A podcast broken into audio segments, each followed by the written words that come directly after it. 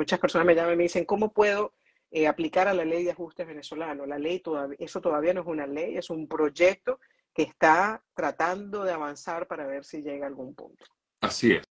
Así es. De hecho, bueno, ellos incluso han solicitado más eh, firmas para que eh, tenga un poco más de base, eh, según lo manifestado por quien, una de las personas que lidera este grupo de la ley de ajuste venezolano. Efectivamente, es algo positivo para, para muchos que viven en Estados Unidos y que se encuentran, digamos, esperando, por ejemplo, que sea aprobado su asilo, que sea aprobada su, su solicitud de, de visa y que hayan estado en el país, importante para aquellos que, lo sepan, que no lo saben, hayan estado en el país antes del 31 de diciembre del año 2021. Así que bueno, habrá que esperar, habrá que esperar a ver qué ocurre en todo caso si esta ley prospera. Ojalá sea así. Nosotros hemos hablado, eh, Yesenia, aquí con, con, con, Mildred, que es la persona que eh, dirige este grupo en varias ocasiones. Ella ha explicado un poco el tema y bueno, ella siempre ha hecho énfasis en que esto es una propuesta y que espera en todo caso que pase y cosa que ocurrió efectivamente con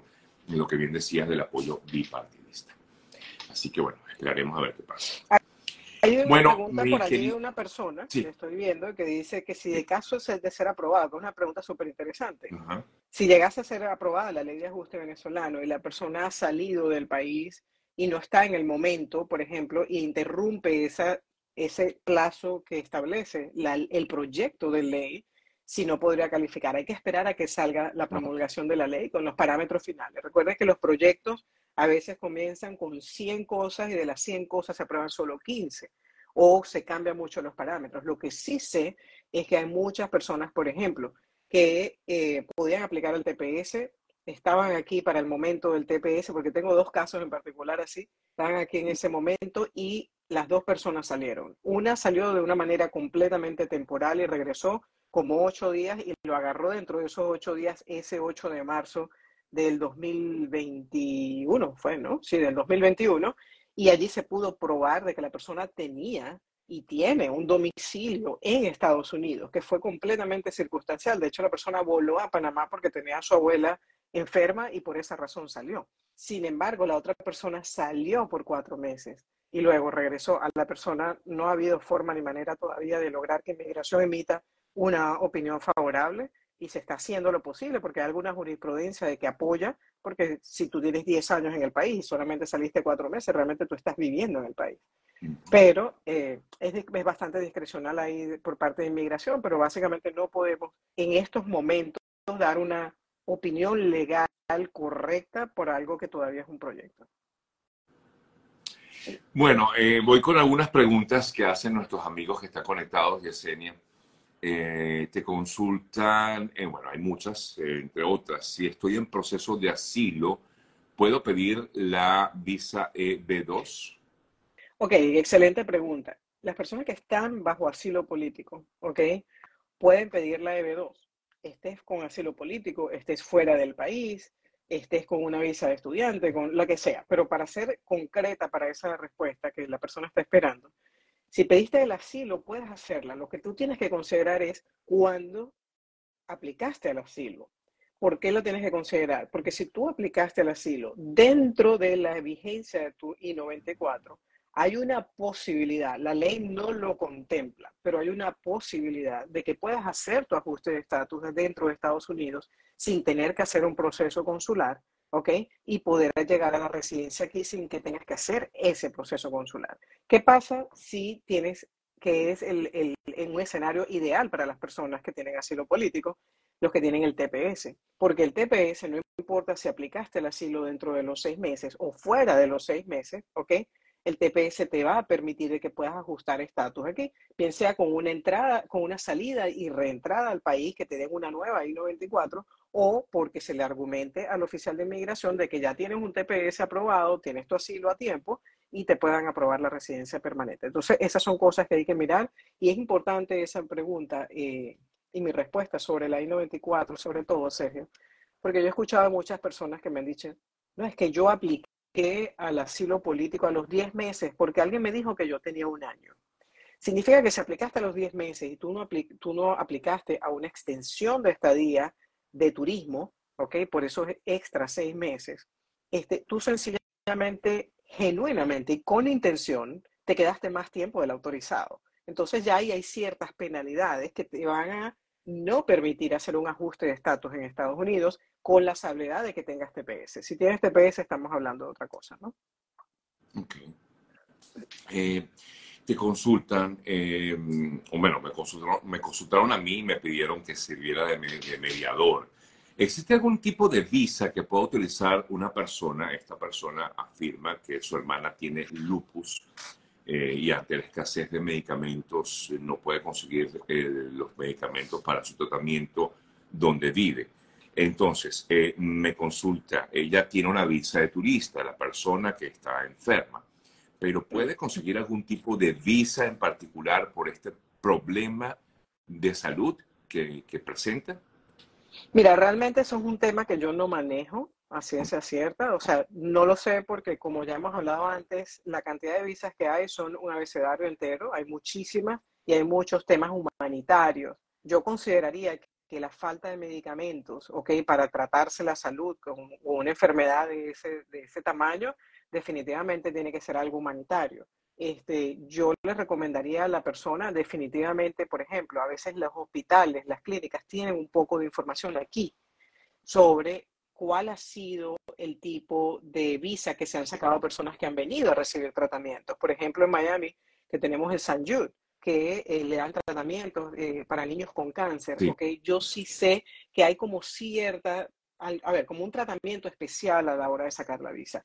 Lo que yo sí le digo a la persona es que si ya la persona está con, tiene visa de turismo, ¿ok?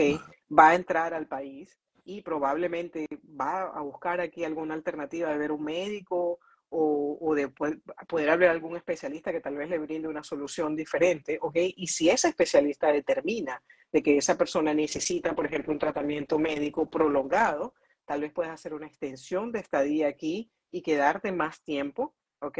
Para que puedas recibir tu tratamiento y la medicina, obviamente, pero eh, son diferentes escenarios, pero sí les recomendaría contactar organizaciones de salud, hospitales, a veces hay muchas fundaciones que ayudan a personas con temas de salud que probablemente tienen mucha información sobre el tema. Ok, gracias, Yesenia. Eh, te consulta Víctor. Mi hermana pasó por frontera, tiene orden de presentación dentro de dos años ella puede pedir asilo o puede optar una visa de interés, ya que es enfermera. Ok, el haber entrado por frontera ya de por sí es una violación a la ley porque está rompiendo el requisito de tener un permiso para entrar al país. En segundo lugar, no sé qué pasó cuando entró a la frontera, más allá de la orden de presentación. Yo le recomiendo buscarse un abogado de asilos políticos para que consulte si ella aplica correctamente este, para un asilo político si tiene los elementos y pueda presentarle a ese juez, aprovechando de que ya tiene una orden de presentación, una, un asilo político. El tema aquí de la EB2 es la siguiente, que si entró al país, depende del tipo de entrada que le permitieron al país. Tú puedes tener la EB2 aprobada, pero si entraste por frontera y tú tienes una orden de remoción del país, de ahí a que puedas llegar a la residencia permanente es súper difícil. Entonces, ¿para qué un abogado te va a cobrar honorarios profesionales? Para hacerte una visa EB2, que son de por sí costosas, ¿ok? Y que después no te puedas llevar a la residencia y te vas a agarrar esa aprobación y enmarcarla. Entonces, no tendría mucho sentido. Yo me iría un poco más por el asilo en caso de que califique. Eh, ¿La petición por hijo se debe introducir a los 21 años o un poco antes? Después de los 21 años. Si lo haces antes de los 21 años, la van a considerar extemporánea y te lo van a negar. Incluso en migración, no es que te lo rechaza y te mandan los aranceles y todo para atrás. Ellos cobran los aranceles, te dan un número de casos y cuando el oficial, que puede ser 3, 4, 5, 8 meses más tarde, abre el expediente para analizarlo y adjudicarlo y se da cuenta de eso, te la va a rechazar y vas a perder todo ese tiempo. Entonces a veces es preferible esperar los seis meses que faltan, esperar los tres meses que faltan, pero hacerla después de los 21 años. Eh, bueno, esta pregunta es muy general, pero igual te, da algo. ¿Cómo podría una persona quedarse en el país si entró eh, con parol? Bueno, tú, tú, lo has dicho en otras ocasiones, pero no es malo recordarlo. Sí, ¿no? La repito con todo gusto porque, bueno, esta es información de sumo interés para mucha gente. Las personas que entren con parol, ¿ok? Pueden hacer ciertos cambios en el país para poderse quedar por un tiempo prolongado o permanentemente. Uno de los cambios es el asilo político. Por ejemplo, si tú calificaste para un parol, se supone que entonces no tenías una residencia permanente en otro país o una segunda ciudadanía. Por allí tienes algo a tu favor para poder hacer un asilo. Y lo segundo es que tengas las, las evidencias o la forma de explicar de que tú sí tienes razón para aplicar un asilo político. Esa es una de eh, las, las posibilidades que existen. La otra posibilidad que existe es si usted tiene un hijo en Estados Unidos, eh, ciudadano americano, tienes un hermano ciudadano americano, este, tienes tu cónyuge es ciudadano americano o residente permanente, puedes hacer una petición familiar. Yo se lo digo y lo hago siempre con mucho énfasis para las personas que tienen hermanos. Las personas me dicen, no, yo no voy a hacer eso porque eso se demora 10 años. Señores, 10 años pasan volando. Entonces, si tal vez entras con el, con el parol humanitario, no tienes ninguna otra alternativa, no tienes caso de asilo, no tienes caso eh, de una otro tipo de petición familiar o lo que sea, y ese hermano te pide y se sigue renovando lo del parol humanitario, mientras tanto estás aquí con tu permiso de trabajo y estás haciendo, entre comillas, tu vida normal, llegan los 10, 11, 12 años de esa petición, llega la fecha de prioridad, vas a residencia. Entonces, el tiempo va a pasar a tu favor, no va a estar en contra y realmente las peticiones hermanos son peticiones sumamente económicas. Adicional a eso, las personas que entran con parol pueden aplicar a EB1, EB2 y EB3. Sí puedes aplicar. La diferencia está en que para que cuando vayas a hacer la residencia no puedes ajustar adentro de Estados Unidos, sino que obligatoriamente tienes que hacer un proceso consular. No le tengan pánico al proceso consular. Tengan pánico a no tener una estrategia migratoria y que esto sea indefinido y no se sepa para cuánto. Si entraste con, con parol humanitario, y esto me encanta reforzarlo porque en estos días alguien incluso, eh, parece que es alguien que prepara formas migratorias o algo, no sé, eh, puso en mi, en mi página de Instagram, puso una, le respondió a alguien que la pregunta iba dirigida para, para mí, ella le responde y le dice, sí, tú sí puedes ajustar estatus en Estados Unidos entrando con parol. Completamente errónea la respuesta. No puedes porque la admisión no es de la categoría que es permitida por la, por la sección 245. La sección 245 la permite para los asilos y, y las peticiones familiares, más no para las visas basadas en empleo. Voy a hacer dos preguntas más eh, para que darle paso a nuestros amigos que están aquí y, bueno, ellos mismos hagan sus consultas. Te dice Alquímedes, mi petición de residencia, es decir, recibí asilo, ¿afecta el trámite de mis hijos para una reunificación? No. No, tiene nada que ver. No tiene nada que ver. Quienes entran con CBP-1, perdón, CBP I-94, no sé si es lo mismo, ¿qué beneficios migratorios pueden tener? El que entra ya con, la, con el CBP One, básicamente, este, y le dan una I-94, definitivamente puede acceder, por ejemplo, al asilo político, lo mismo. Eh, porque se supone que ya pasó por ese primer screening, como con ese primer control o filtro, y se supone que ya la persona pasó esa parte y ya va a estar entrando a Estados Unidos con una, con una autorización para entrar.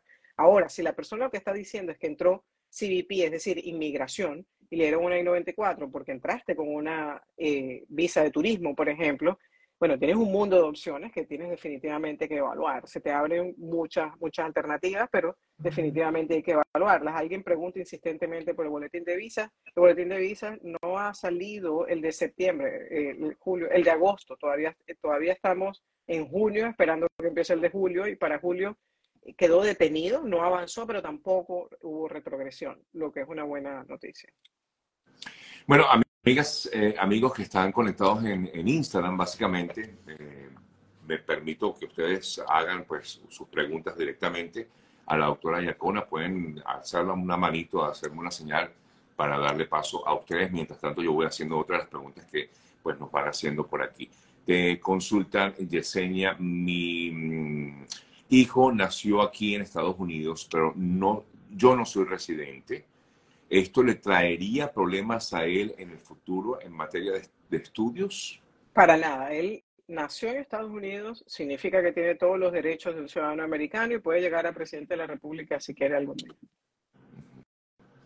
Eh, ¿Puedo cargar a mi caso fotos luego de haber cargado el formulario? Me imagino que tiene que ver con, bueno, no sé, no sé si parolo. ¿Pero fotos de qué? Porque... exacto.